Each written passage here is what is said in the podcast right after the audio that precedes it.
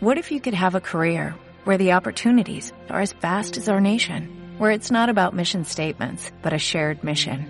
At U.S. Customs and Border Protection, we go beyond to protect more than borders, from ship to shore, air to ground, cities to local communities. CBP agents and officers are keeping people safe. Join U.S. Customs and Border Protection and go beyond for something far greater than yourself. Learn more at cbp.gov/careers.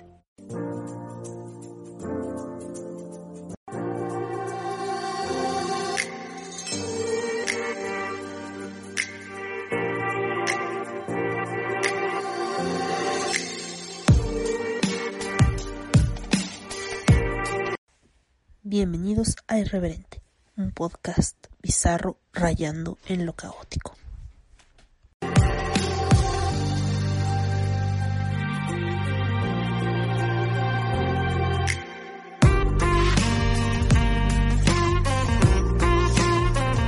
Este podcast es vulgar y grosero. Las voces célebres son pobres imitaciones y por su contenido nadie debe escuchar. Hola, soy yo, Catástrofe. Y solo estaba esperando a que diera la una cincuenta de la mañana para grabar esto porque porque porque resulta que me gusta grabar a horas insanas.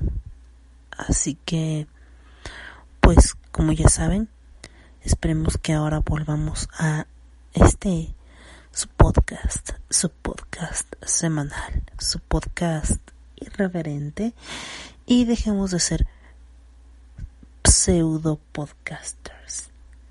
Ya saben, de esos que dicen, soy podcaster, soy cosplayer, cosmaker, pero pues ni hago cosplay, ni hago mm, podcast, ni hago nada, no, nada más. Tengo el título de adorno, pero bueno, dejemos de lado esas pequeñas esos pequeños, pequeños chismecillos, esos pequeños detalles que están flotando por ahí. Pero bueno, en el último episodio eh, que, que, estuve con ustedes, no estaba sola, estuve con la doctora Nimbe, que nos eh, platicó un poco de cómo compramos, de qué es lo que nos impulsa a comprar y adquirir lo que pues compramos finalmente, ¿no? Lo que adquirimos y que finalmente tampoco solo adquirimos bienes materiales, también este a veces compramos relaciones, compramos otras, bueno, adquirimos. Dejemos adquirimos otras otras situaciones porque siempre estamos vendiendo y siempre estamos comprando. Pero bueno, eh, hoy 10 de noviembre del 2021. Me gusta decir la fecha porque eh, los podcasts son atemporales y no sé en qué momento de tu vida me estés escuchando, ni qué año sea. Y no sé cuánto va a durar esto, ¿verdad? O sea, no lo sé. Ah, perdón, estoy viendo eh, cosas de YouTube y dice Nintendo no quiere a Daisy. No entiendo por qué, pero bueno, luego, luego veré por qué no quieren a Daisy. Eh, ya sé que ya pasó eh, el día de, de muertos y obviamente Halloween, Samaín. Eh, yo creo que voy a subir las fotos, pero a Patreon. Algunas fotos eh, que, que conseguí por ahí de, del evento de Samaín. Y ahorita que recuerdo, en este momento, eh, mm, salió el tráiler de Morbius y la verdad no, no tengo mucho, este, mucha esperanza en esto porque es Jared Leto. Y Jared Leto es Jared Leto, no, entonces, este, voy a verlo y les platico. Bueno, ya terminé de ver Morbius. Eh, y pues, la verdad, esperemos ver el Venom. Tengo que ver Venom Carnage. La versión de Carnage. Carnage liberado, creo que se llama. Y ver Spider-Man, porque finalmente es el universo de Spider-Man del que habla este este nuevo personaje que es Morbius y mm, obviamente nos presentan a un antihéroe que finalmente puede verse como un, un villano, ¿no? Eh, yo dentro del universo de los superhéroes, este, sé que a muchos no les gusta, a mí me agradan, yo, yo soy bastante fan de Spider-Man, porque finalmente Spider-Man fue hecho eh, con el punto de vista de que más terrenal, ¿no?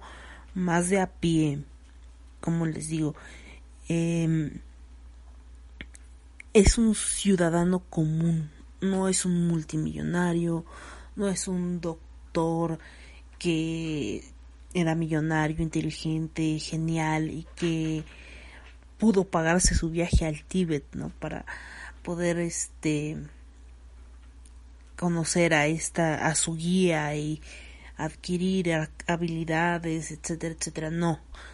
No es un multimillonario el cual a través de su linaje eh, obtuvo cierta educación, ¿no?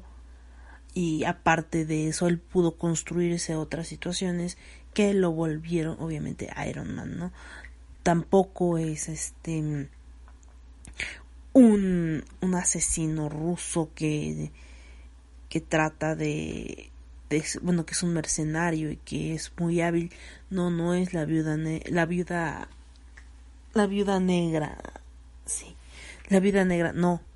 O sea, no es este, ese ciudadano que va a pie y que por cuestiones de, de que no controla, obtiene estas habilidades que son las de un arácnido.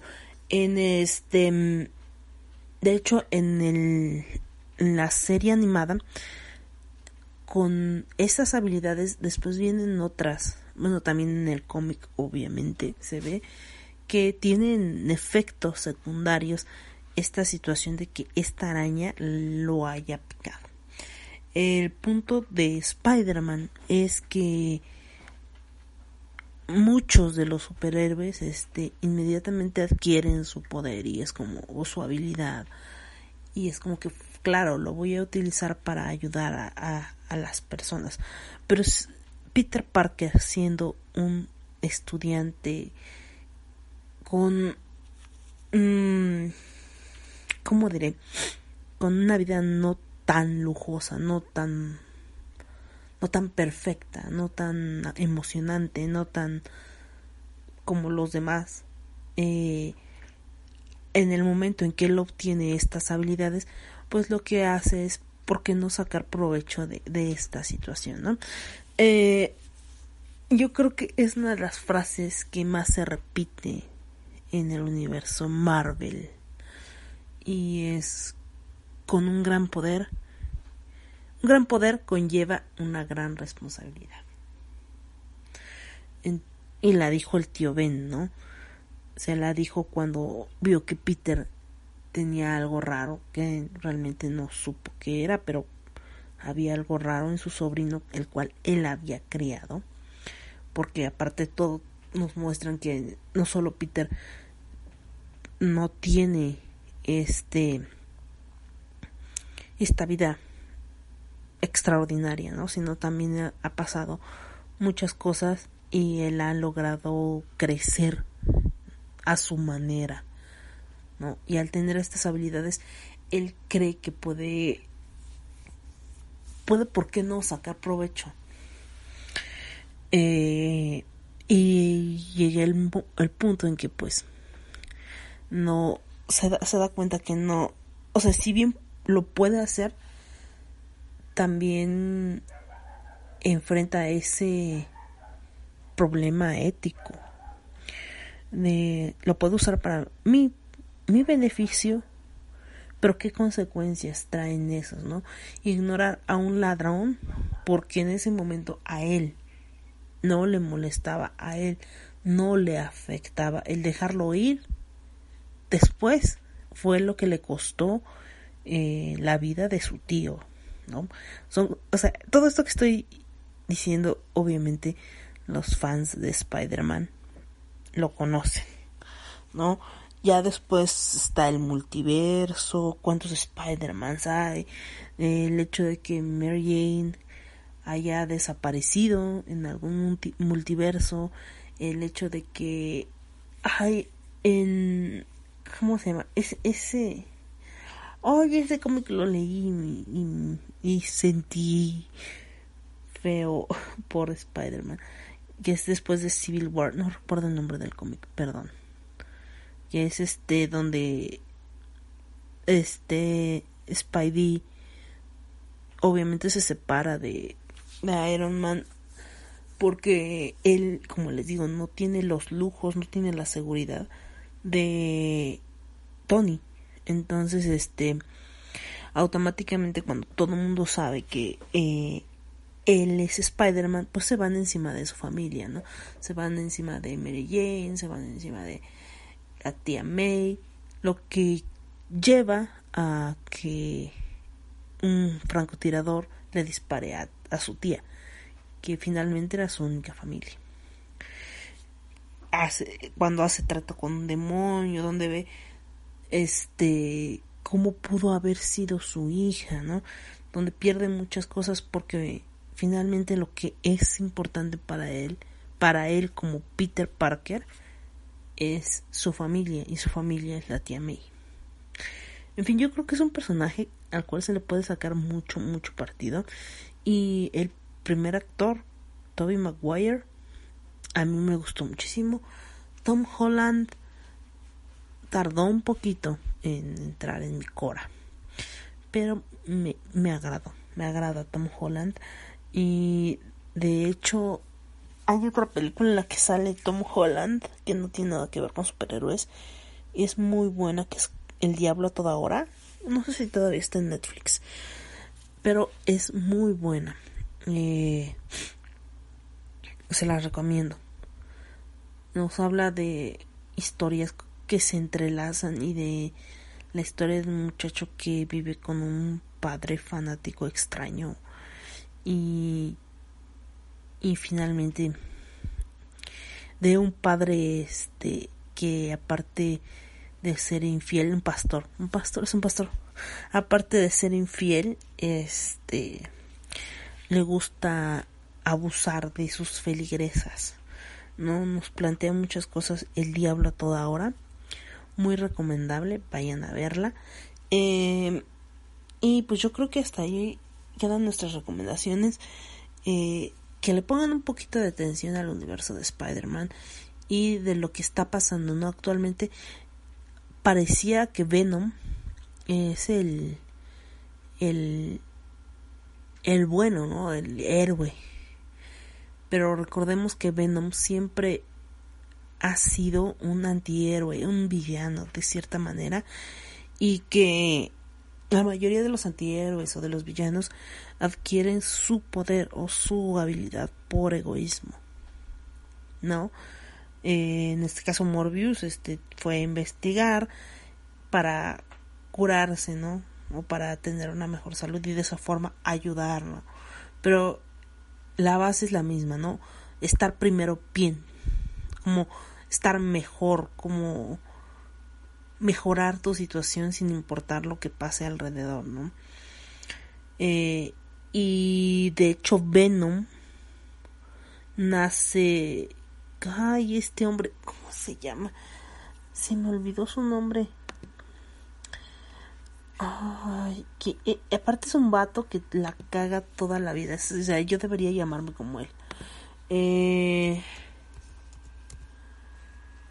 mm, bueno, de hecho, ahorita está Venom. Con Carnage liberado. Eh, Eddie Brooke. Eddie Brooke, este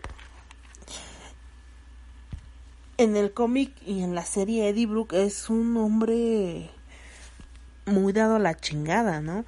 Es un hombre muy egoísta, un borrachín, un eh, escandaloso. De hecho, él odia profundamente a Peter Parker porque a su manera de ver le roba su puesto en el periódico de, no me acuerdo cómo puta se llama, pero donde trabaja JJ Jameson.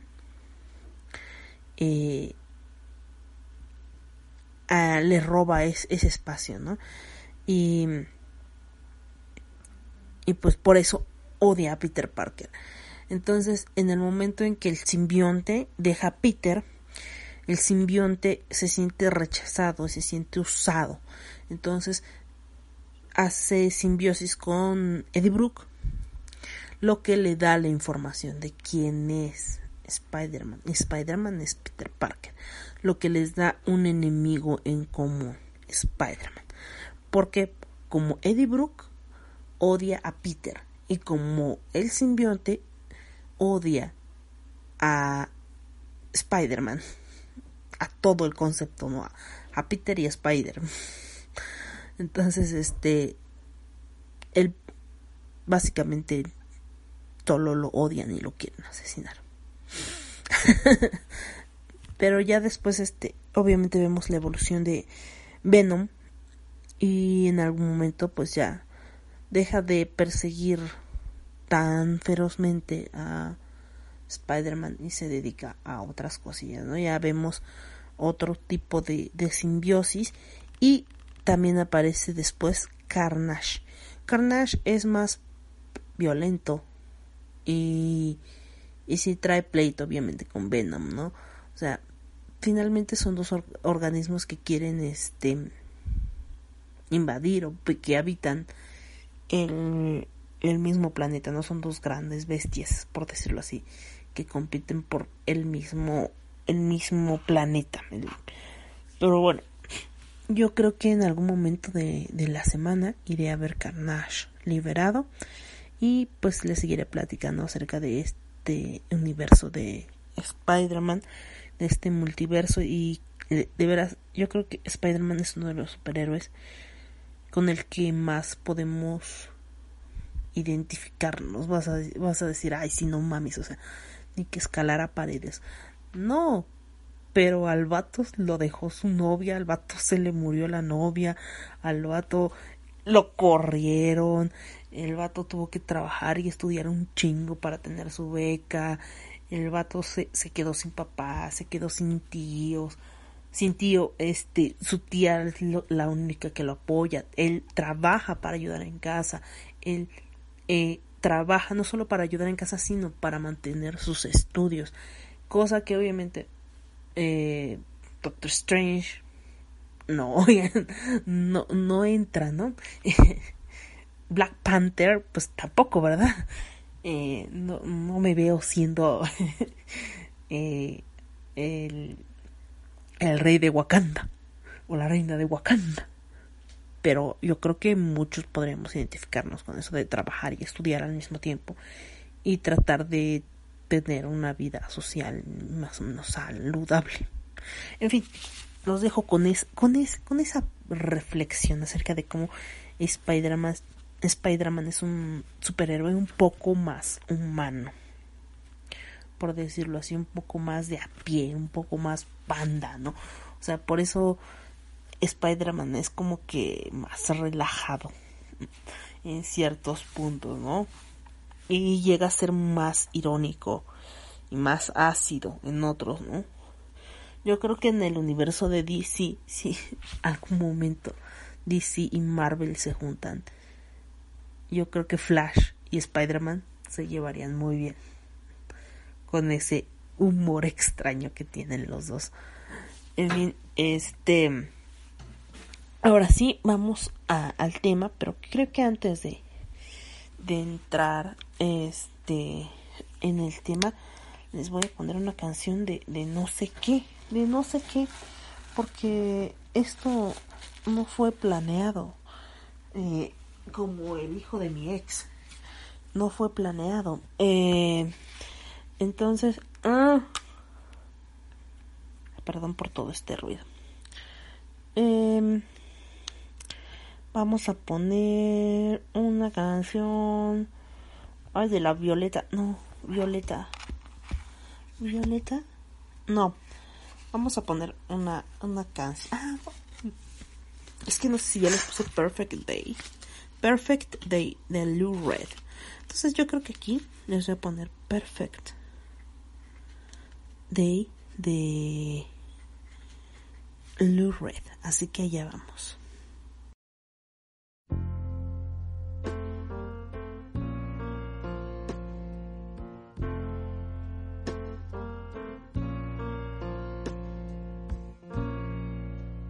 Just a perfect day. Drink sangria in the park.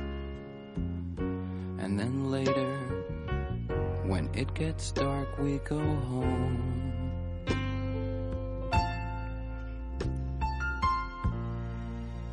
Just a perfect day. Feed animals in the zoo. Movie too, and then home.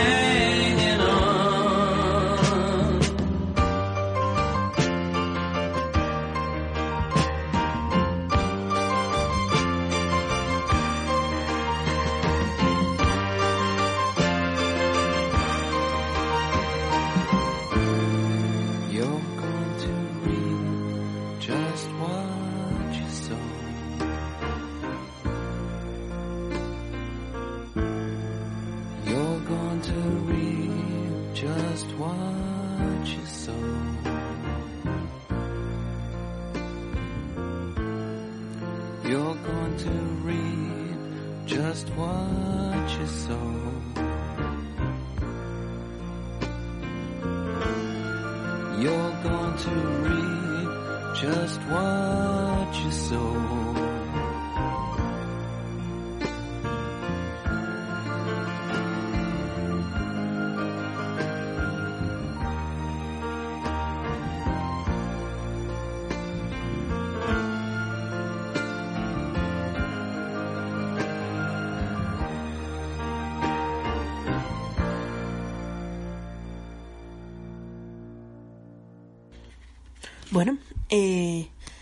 Pequeño espacio em, fue, fue pensado para platicarles un poco de cómo los mexicanos vemos a las brujas, ¿no?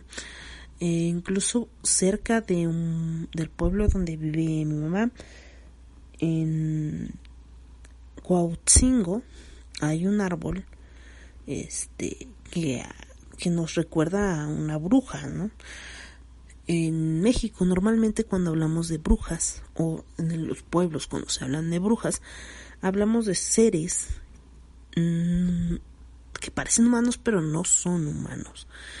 Eh, algunos dicen que se retiran las piernas en la noche y sus piernas en realidad son como de aves y que suelen pasear por las noches, eh, envueltas en fuego, alrededor de los montes, de los volcanes y de los árboles. Em, eso es lo que se platica en mi pueblo, ¿no? En el pueblo, a la entrada de Cuautzingo, hay un árbol enorme. Eh, se supone, bueno, no se supone, a la entrada de esos pueblos en el Estado de México, eh, Chalco, Cuautzingo, San Martín, Cuautlalpan, todos estos pueblos hay como una entrada donde se bifurcan o donde se separan eh, varios caminos, ¿no? El camino que va a Cuautzingo, el camino que va a San Martín, el camino que va a Miraflores, el camino que va a Cupido. Entonces, en, en, ese, en ese punto donde se dividen los caminos, hay un árbol muy grande enfrente de un copel. eh, de hecho, hace mucho tiempo hubo un programa donde, eh, por decirlo así, contaban leyendas de Chalco. Pero bueno, en, en ese específico eh, lugar hay un árbol muy muy grande en el cual también se encuentra un, un altar a una virgen, no me acuerdo qué virgen es. Eh, bueno, se supone que cerca de ahí hay una hacienda, hay, este, hay tabiqueras, hay tabiqueras y hay una hacienda. Bueno, que de hecho hay muchas historias de brujas y tabiqueras también. Eh, sí, bebé, brujas y tabiqueras. En fin, eh, lo que pasa es que había una mujer muy, muy hermosa en, en, ese, en ese lugar de pelo largo, negro, este, la cual solía sentarse a cepillarse el pelo en ese lugar, ¿no?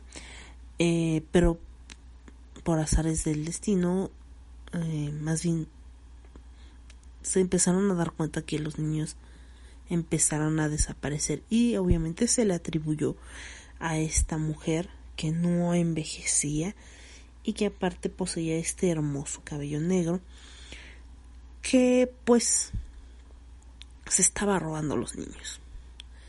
Eh, en una de estas ocasiones la encararon y la encontraron en su casa bañándose en sangre, ¿no? Al puro estilo Elizabeth Bathory. Eh, yo creo que tenían el mismo, la misma rutina de belleza. Pero bueno, la sacaron del pelo. ¿Por qué? ¿Por, no, verdad? Eh, y le clavaron una estaca. Lo cual obviamente no la mató porque no era un vampiro. Este, entonces, la estaca la atravesó de, de lado a lado, le encajó en el, en el piso. Entonces ella obviamente, como cualquier bruja normal, los maldijo y dijo que iba a volver, etcétera, etcétera. El caso es que este, este, uh, esta escoba, este palo con el cual lo atravesaron, llegó a la tierra y creció como un árbol alrededor de ella. Se dice que el día que corten ese árbol, la bruja regresará. Incluso hay gente que dice que si cortas el árbol o parte del árbol, el árbol sangra. No, podríamos verlo como como esta savia, ¿no? A veces cuando cortas los árboles sale ah, ay, no es savia, es Hoy es algo parecido al ámbar. Se me olvida. Perdón, es por grabar a estas horas insanas. No es cierto, la verdad, siempre se me olvidan las cosas. Eh, pues sí, como ámbar. Como este líquido mm, ambarino, este. Este ámbar, esta savia de que salen de repente de los árboles, que a veces no es amarilla, sino rojiza. Entonces, podría verse como pues sangre, pero solo es algo de árboles.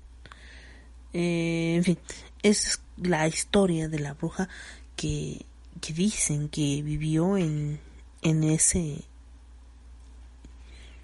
en ese en ese lugar y también hay otras historias que ya saben eh, el hombre trabaja en la tabiquera sale a, a trabajar muy temprano o regresa ya muy entrada la madrugada y llega a su casa y encuentra las piernas de su mujer. Solo las piernas. Obviamente, ¿qué significa eso? Que es bruja. Lo que hay que hacer en caso de que tú regreses y encuentres solo las piernas, tú sabes, de quitapón de tu mujer y te des cuenta que es una bruja, pues en ese caso tienes que aventarlas al otro, a otro lado o esconderlas para que cuando regrese ella ya no pueda volver a fingir que es humana, ¿no?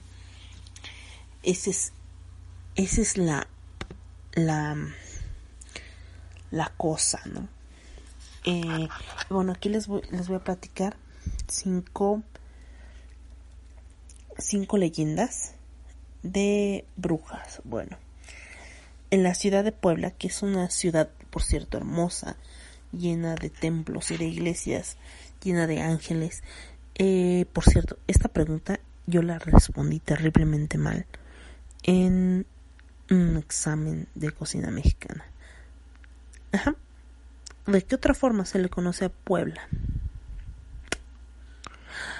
La Angelópolis. Sí, no contesté bien. Perdón. Eh, de hecho, no contesté.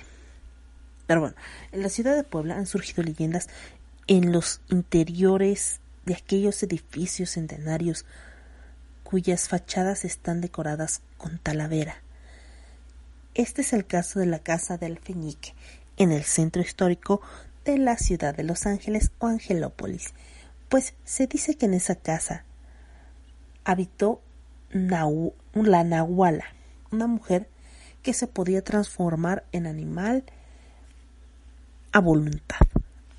Los nahuales no solo eh, son mujeres, de hecho en su mayoría se habla de varones. Los nahuales muchas veces se transforman en lobo, en zorro, en perro. Generalmente son caninos, en jaguar también, en varios animales. Eh, y atacan normalmente ganado y gallineros y cosas por el estilo. Este también creo que maldicen y te persiguen, etcétera, etcétera. Pero bueno, vamos a hablar de la Nahuala de Puebla. La leyenda de la Nahuala cuenta que en el terreno donde posteriormente se construyó la casa de Alfeñique, en el centro histórico de Puebla, vivía una anciana que practicaba la brujería y se podía transformar en animales. La Nahuala robaba el alma de los niños para sumar años a su vida. Por eso no dejaban que los pequeños se acercaran a la casa. Como esta mujer no pudo juntar todas las vidas que necesitaba para ser inmortal, juró venganza. Cuentan que si te acercas a esta casa embrujada durante la noche, el espíritu de la Nahuala se llevará tu alma. No pues no creo que quiera la mía. Pero bueno, hay quienes aseguran haber escuchado sus gritos siniestros en la madrugada. En este mismo sitio ahora se levanta el Museo Regional Casa del Alfeñique, una casona estilo barroco de 1970. La entrada tiene un costo de 40 pesitos, prácticamente 2 dólares, para los adultos y 20 pesos para los menores de 12 años y también para adultos mayores y estudiantes con credencial. Bueno, por si querían ir. eh, ahí también se exhiben pinturas de la época colonial, carruajes, esculturas y algunos códices. Los códices me llaman la atención, debería ir a Puebla. Las brujas de Huichapan. Huichapan es un municipio también, es un pueblo mágico del estado de Hidalgo. Es aquí donde está muy, arraigada la creencia de la existencia de las brujas. Se cuenta que en los cerros de esta región, estos seres llevan a cabo sus aquelarres y rituales. En el día puedes encontrar muchas mujeres caminando por las calles, lucen normales, como cualquier humano. Sin embargo, cuando las estrellas salen, el cerro del Algo, algo siniestro ocurre. Hay noches en las que practican magia negra en ese cerro, sobre todo a la luz de la luna. Se sacan los ojos, se cortan las piernas y brazos a manera de ofrenda. Muchas adoptan forma de guajolote, esa es otra creencia. Pobres guajolotes. En las noches, pero con el primer rayo del sol dejan su piel y vuelven a convertirse en mujeres. A muchos ni se les ocurre pronunciar la palabra bruja. Los viernes y de manera extraña hay quienes protegen las entradas de sus casas con sal de grano, tijeras abiertas para que las brujas no se roben a sus niños. Antes de la pandemia, en este misterioso lugar el gobierno municipal prohibía un tour, promovía un tour miedo y misterio para conocer más a fondo la leyenda de las brujas, los sitios donde se supone que suelen estar y además de otros lugares donde ocurren cosas extrañas. Las brujas de los dínamos. El Parque Nacional Dínamos, al sur de la Ciudad de México, es un lugar ideal para conectar con la naturaleza sin salir del gigante asfal, del gigante de asfalto. Puedes recorrer sus senderos naturales y conocer el río Magdalena y las cascadas que forman a su alrededor. Pero ahí existen brujas esperando su próxima víctima. ¿Será? Los cerros de los dínamos han sido perfectos escenarios de leyendas que involucran magia negra, brujas y por supuesto ocultismo, en especial en las noches de luna llena. El misterio se hace presente, los lugareños aseguran que si andas solo de madrugada por ahí y volteas al cielo, alcanzarás a ver unas brillantes bolas de fuego que caen detrás de las montañas.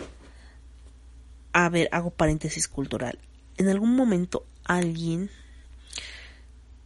del cual no quiero acordarme, íbamos hacia Jalapa, él iba manejando con otros otras otras personas y asegura que vio las bolas de fuego saltar de árbol en árbol, creo. Pero, y que también lo vio en, en cerca del volcán Popocatépetl y del Iztaccíhuatl. Pero pues yo, como todo lo que dice es 90% mentira, pues para creerle, ¿verdad? En fin, continuemos. Les estaba platicando. Em,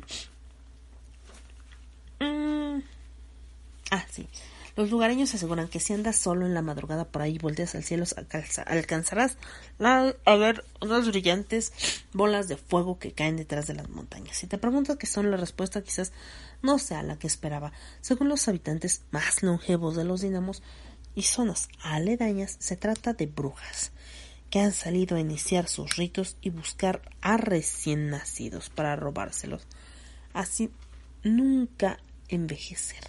No faltan aquellas que solo quieren vengarse de aquellos humanos que pudieron timarlas para escapar de su maldad. No son pocos los que aseguran haber visto mujeres hermosas convertirse en guajolotes cerca de la zona.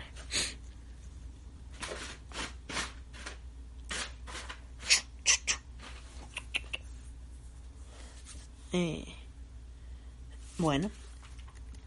Mmm, Córdoba. Esta, ah, esta es muy, muy popular. La mulata de Córdoba. Bueno.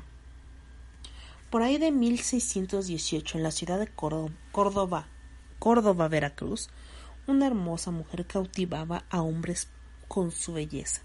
Nadie sabía su origen, dónde vivía, ni en qué lugar nació eran algunas preguntas que se hacían los que los que la apodaban la mulata de Córdoba. Y era experta,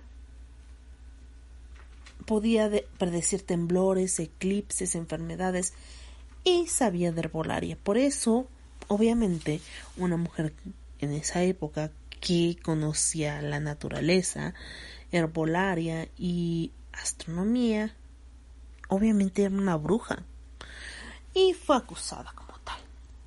Había rumores que la mulata de Córdoba tenía un pacto con el diablo y por eso la Santa Inquisición la encarceló. Pero una noche el carcelero le llevó un pedazo... A ver, una noche, eh, de hecho, la mulata de Córdoba no, no presentó eh, resistencia, o es lo que se cuenta. Ella se dejó capturar y de hecho era bastante simpática.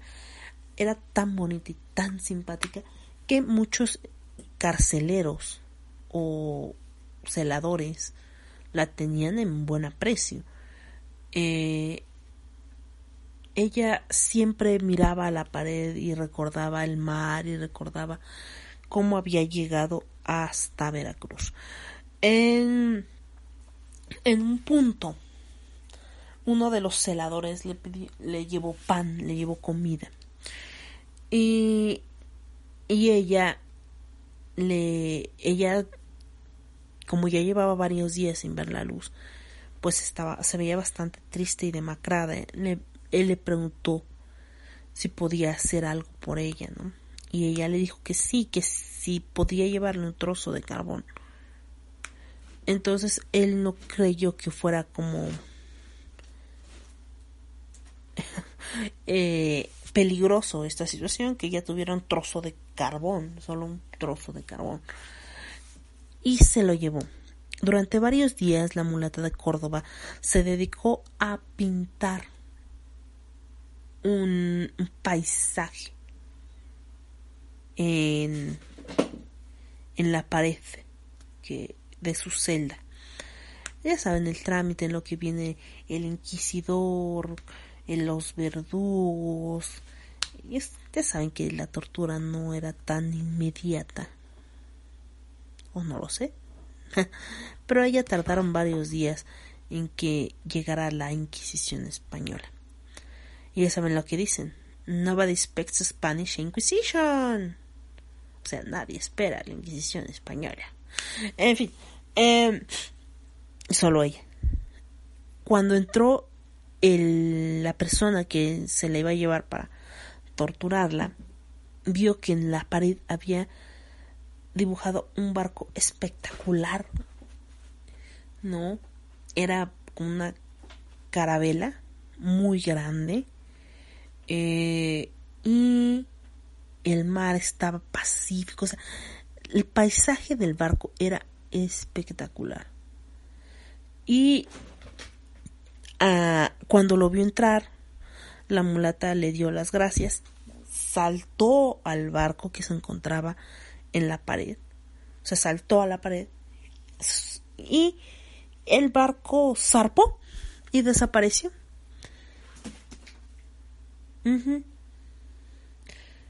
Entonces el guardia quedó aterrado y la mañana siguiente cuando los demás vigilantes llegaron a la cárcel encontraron al carcelero medio cucú. Es lo que dicen, ¿verdad? En la cárcel donde la encerraron es ahora el antiguo fuerte de San Juan de Ulúa, a 15 minutos del centro de la ciudad de Veracruz. Los muros de este lugar, que llegan a tener hasta un metro de espesor, conservan un museo en su interior. Es posible visitar sus rincones y túneles y revivir historias macabras como la de la mulata de Córdoba. No, solo desapareció en su barco, lo pintó así, pintó su barco y desapareció en él. La bruja de Aculco. En el Estado de México, en el municipio de Aculco, el frío cala los huesos y las mañanas se cubren de una, una capa de niebla entre las cascadas, peñas, ríos, calles empedradas donde donde se construyeron casas de cantera blanca pasan sucesos escalofriantes.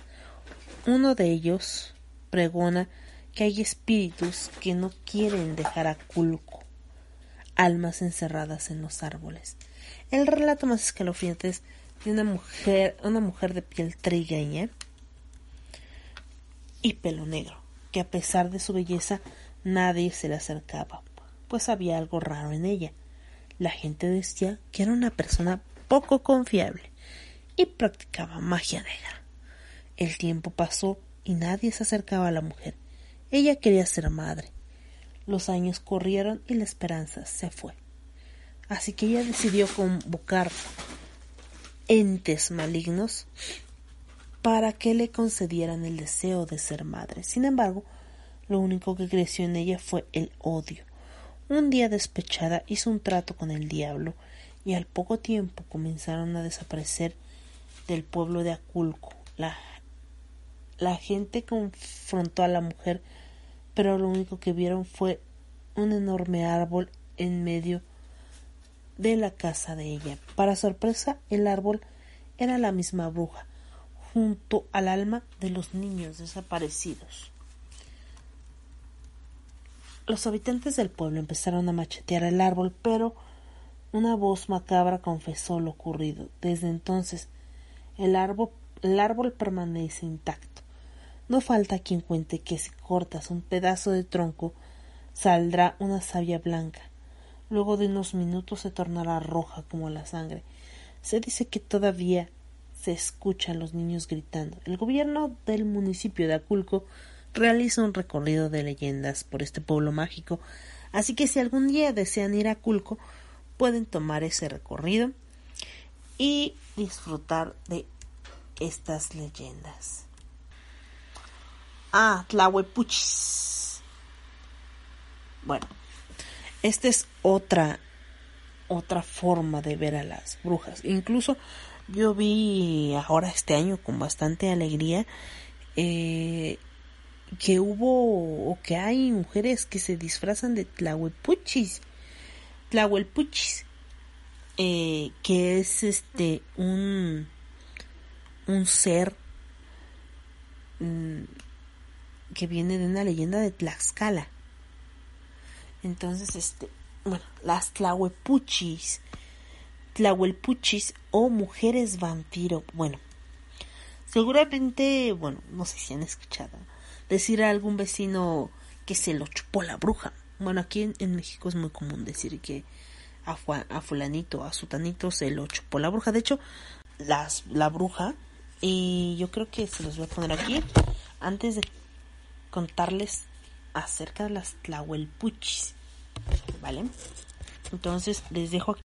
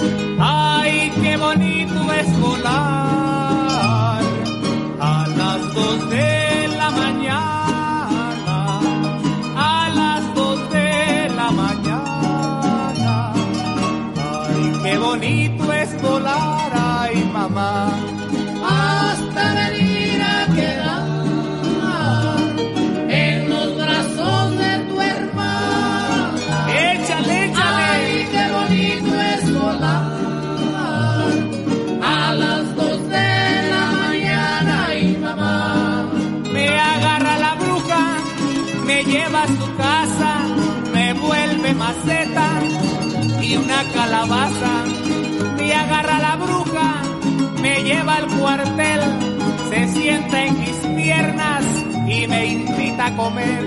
Ay, dígame y dígame y yo les diré cuántas criaturitas se ha chupado usted. ¿Cuántas? Ninguna, ninguna, ninguna no sé. Algo en pretensiones de chuparme usted.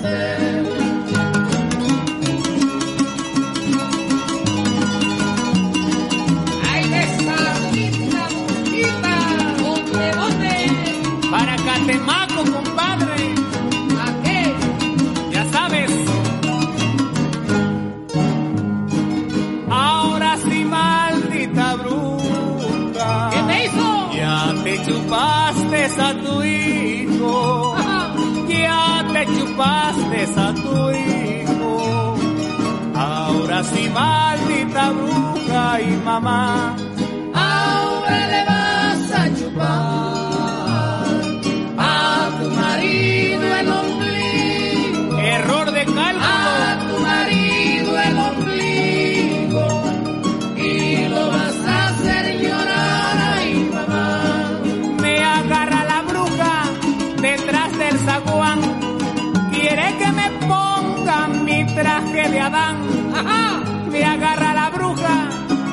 Lleva a su cueva, me pega un sustote con su traje de Eva.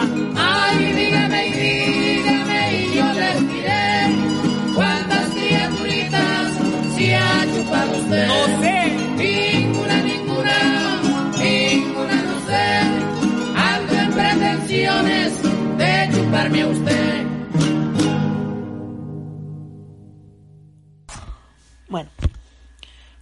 Esto de se lo chupó la bruja, y es que en México aún existe la creencia de que las brujas rondan por las noches en busca de sus víctimas, a las cuales, a las cuales sorberles la sangre, tal como vampiros en otras latitudes. También, mm, incluso, si te pones la ropa al revés, en especial la ropa interior, eh, ay, me puse el calzón al revés, ah, ya no me va a chupar la bruja. Ya no me va a chupar la bruja. También la, la ropa te la pones al revés y ya no te chupa la bruja. No sé por qué. Tal vez les molesta el hecho de que no te sepas vestir bien y que em, no van a comerse cualquier cosa. Pero no sé, no, no. Desconozco si esto es cierto, ¿verdad? Pero bueno, ¿de dónde viene esa superstición o esa costumbre, ¿no? De, de decir que chupa la bruja. Bueno, como casi todas las tradiciones de México, esta leyenda tiene un origen prehispánico. En Tlaxcala, estas criaturas son llamadas Tlatelpuchis. ¿Ven cómo pronuncio todo mal? Pero bueno, pero sí son Tlatelpuchis, que en lengua náhuatl significa saumador luminoso. Las Tlatelpuchis eran originalmente una especie de nahuales que tienen, como ya les platicé anteriormente, la habilidad de convertirse en animales y cometer atrocidades. Hoy en día se les relaciona con las brujas. Las Tlahuelpuchis son mujeres comunes a la vista de todos, a quienes los dioses les han concedido el don de el don de que algunas que algunas usan de manera maliciosa. Ellas ellas se enteran de que son portadoras de este don al llegar la pubertad, específicamente cuando tienen su primera menstruación. De ahí, cuando entran en contacto con el potencial de sus poderes, con el tiempo y la práctica, logran desarrollar este estos estas habilidades. Lo complejo de esto es que la Tlahuelpuchi tiene esos la pues sí, tiene sus habilidades, pero no hay quien le enseñe a usarlas, así que ellas son autodidactas. Eh, y pues con el tiempo y la práctica logran desarrollar por completo todas sus habilidades, hasta finalmente dominar la técnica de convertirse en animales.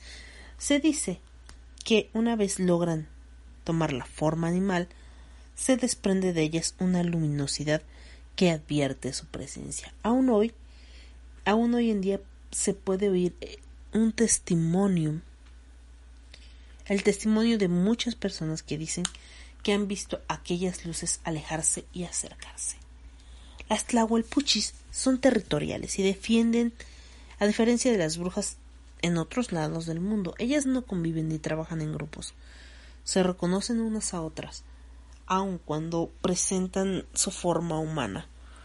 Guardan su distancia, respetando el territorio de cada una, pues son sumamente agresivas.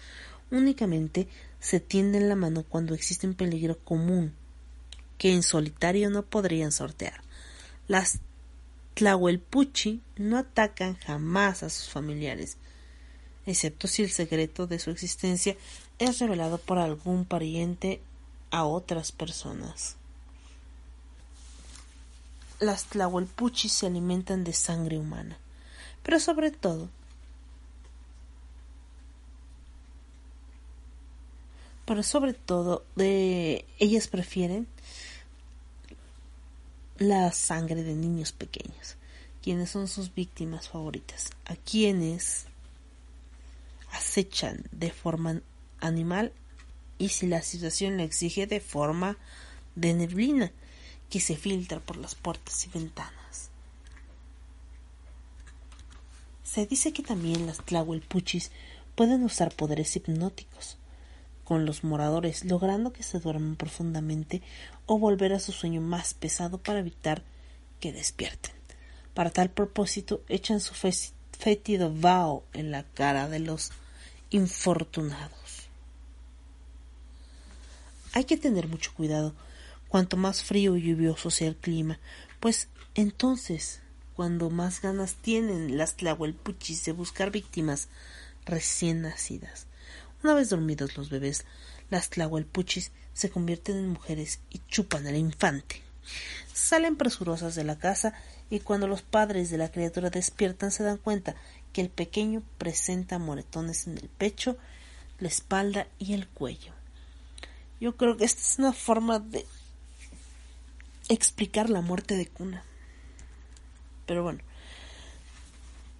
a veces cuando una persona está bajo la hipnosis de una tlahuelpuchi pierde el juicio y se aventura a caminar sin tener conciencia del lugar por donde transita llegando a cometer suicidio. Esto también podría ser un intento de explicación al sonambulismo. Pero bueno, los poderes de las tlahuelpuchi son intransferibles. No se pueden pasar a ninguna persona ni se heredan.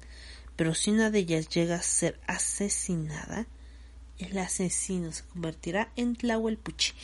Generalmente las Tlahuelpuchi son mujeres, pero hay, hay historias en, en, las cuales sí hay Tlahuelpuchis varones.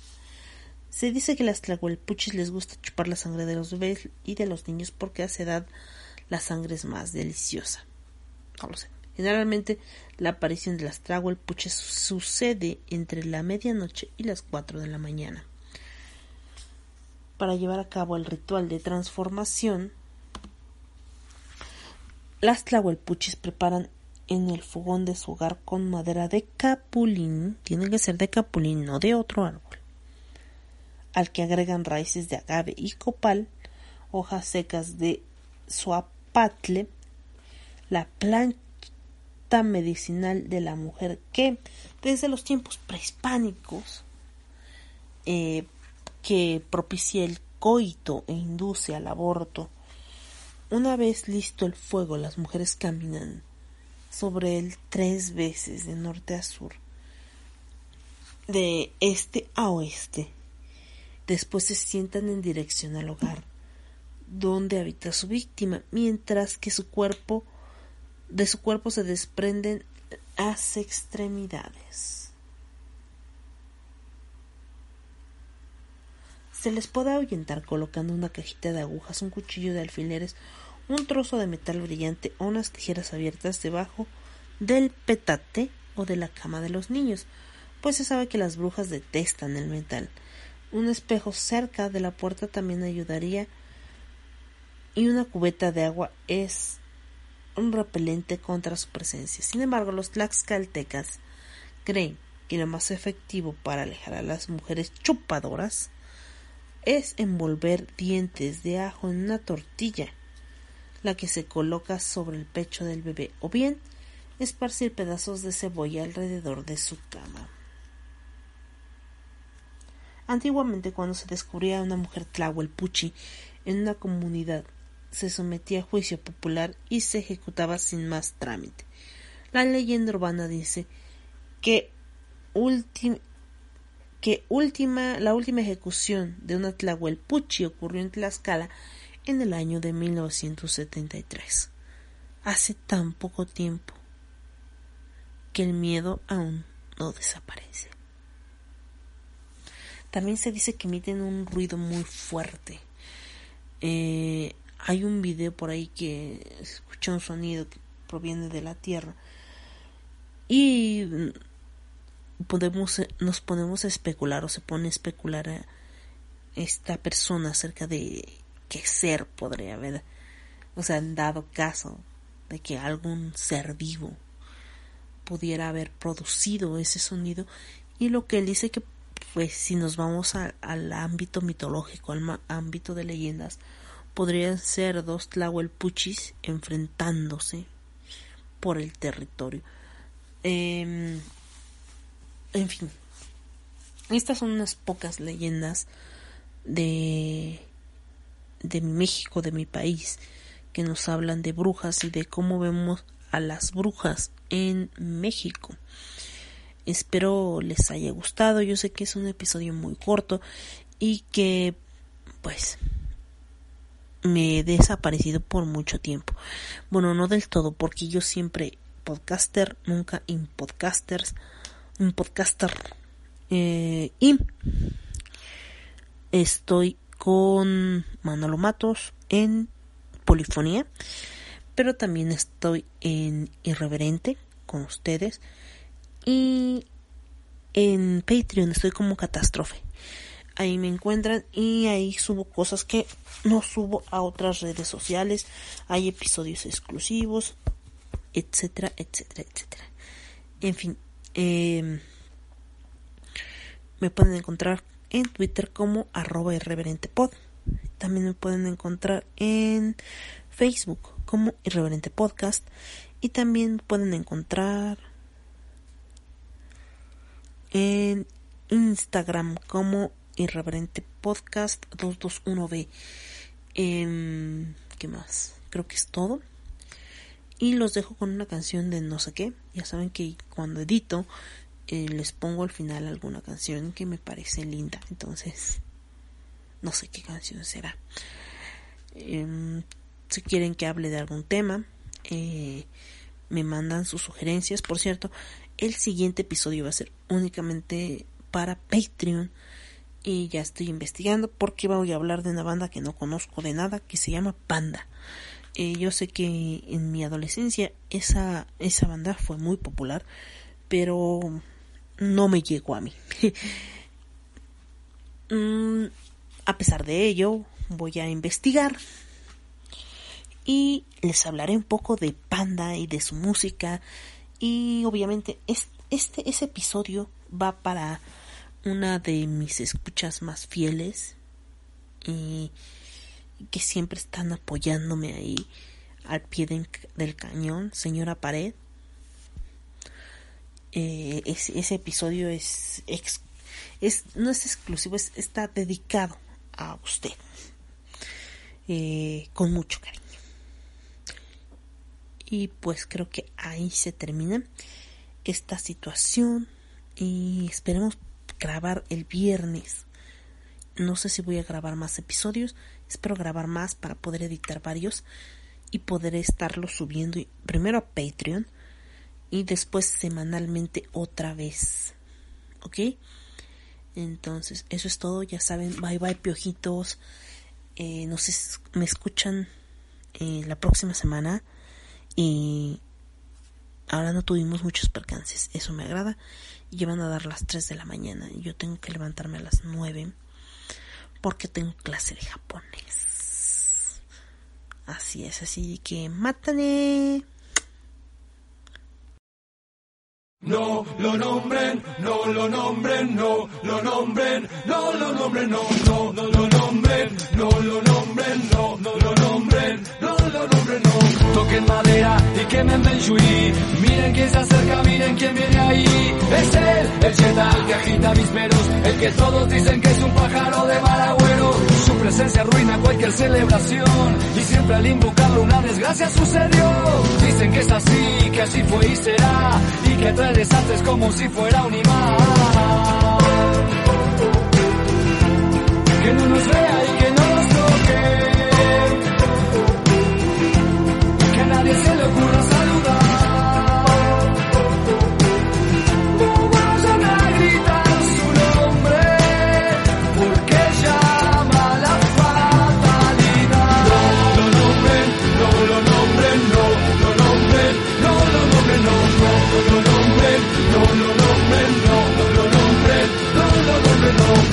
a perder, igual que el rey pero al revés. Pues lo acusan cuando pasa algo grave, pero lo cierto es que en verdad nadie sabe si él sabe.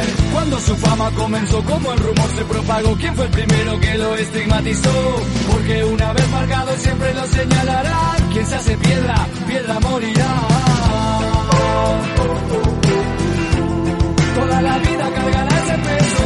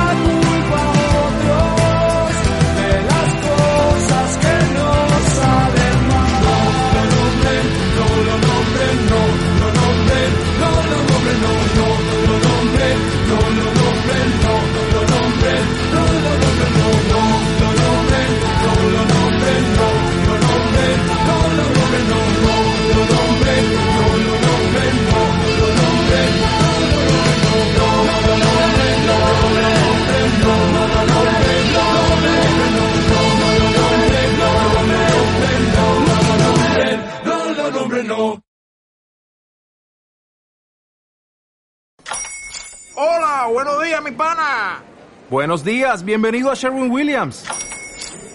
¡Ey! ¿Qué onda, compadre? ¿Qué onda? Ya tengo lista la pintura que ordenaste en el ProPlus app. Con más de 6.000 representantes en nuestras tiendas listos para atenderte en tu idioma y beneficios para contratistas que encontrarás en aliadopro.com. En Sherwin Williams somos el aliado del PRO.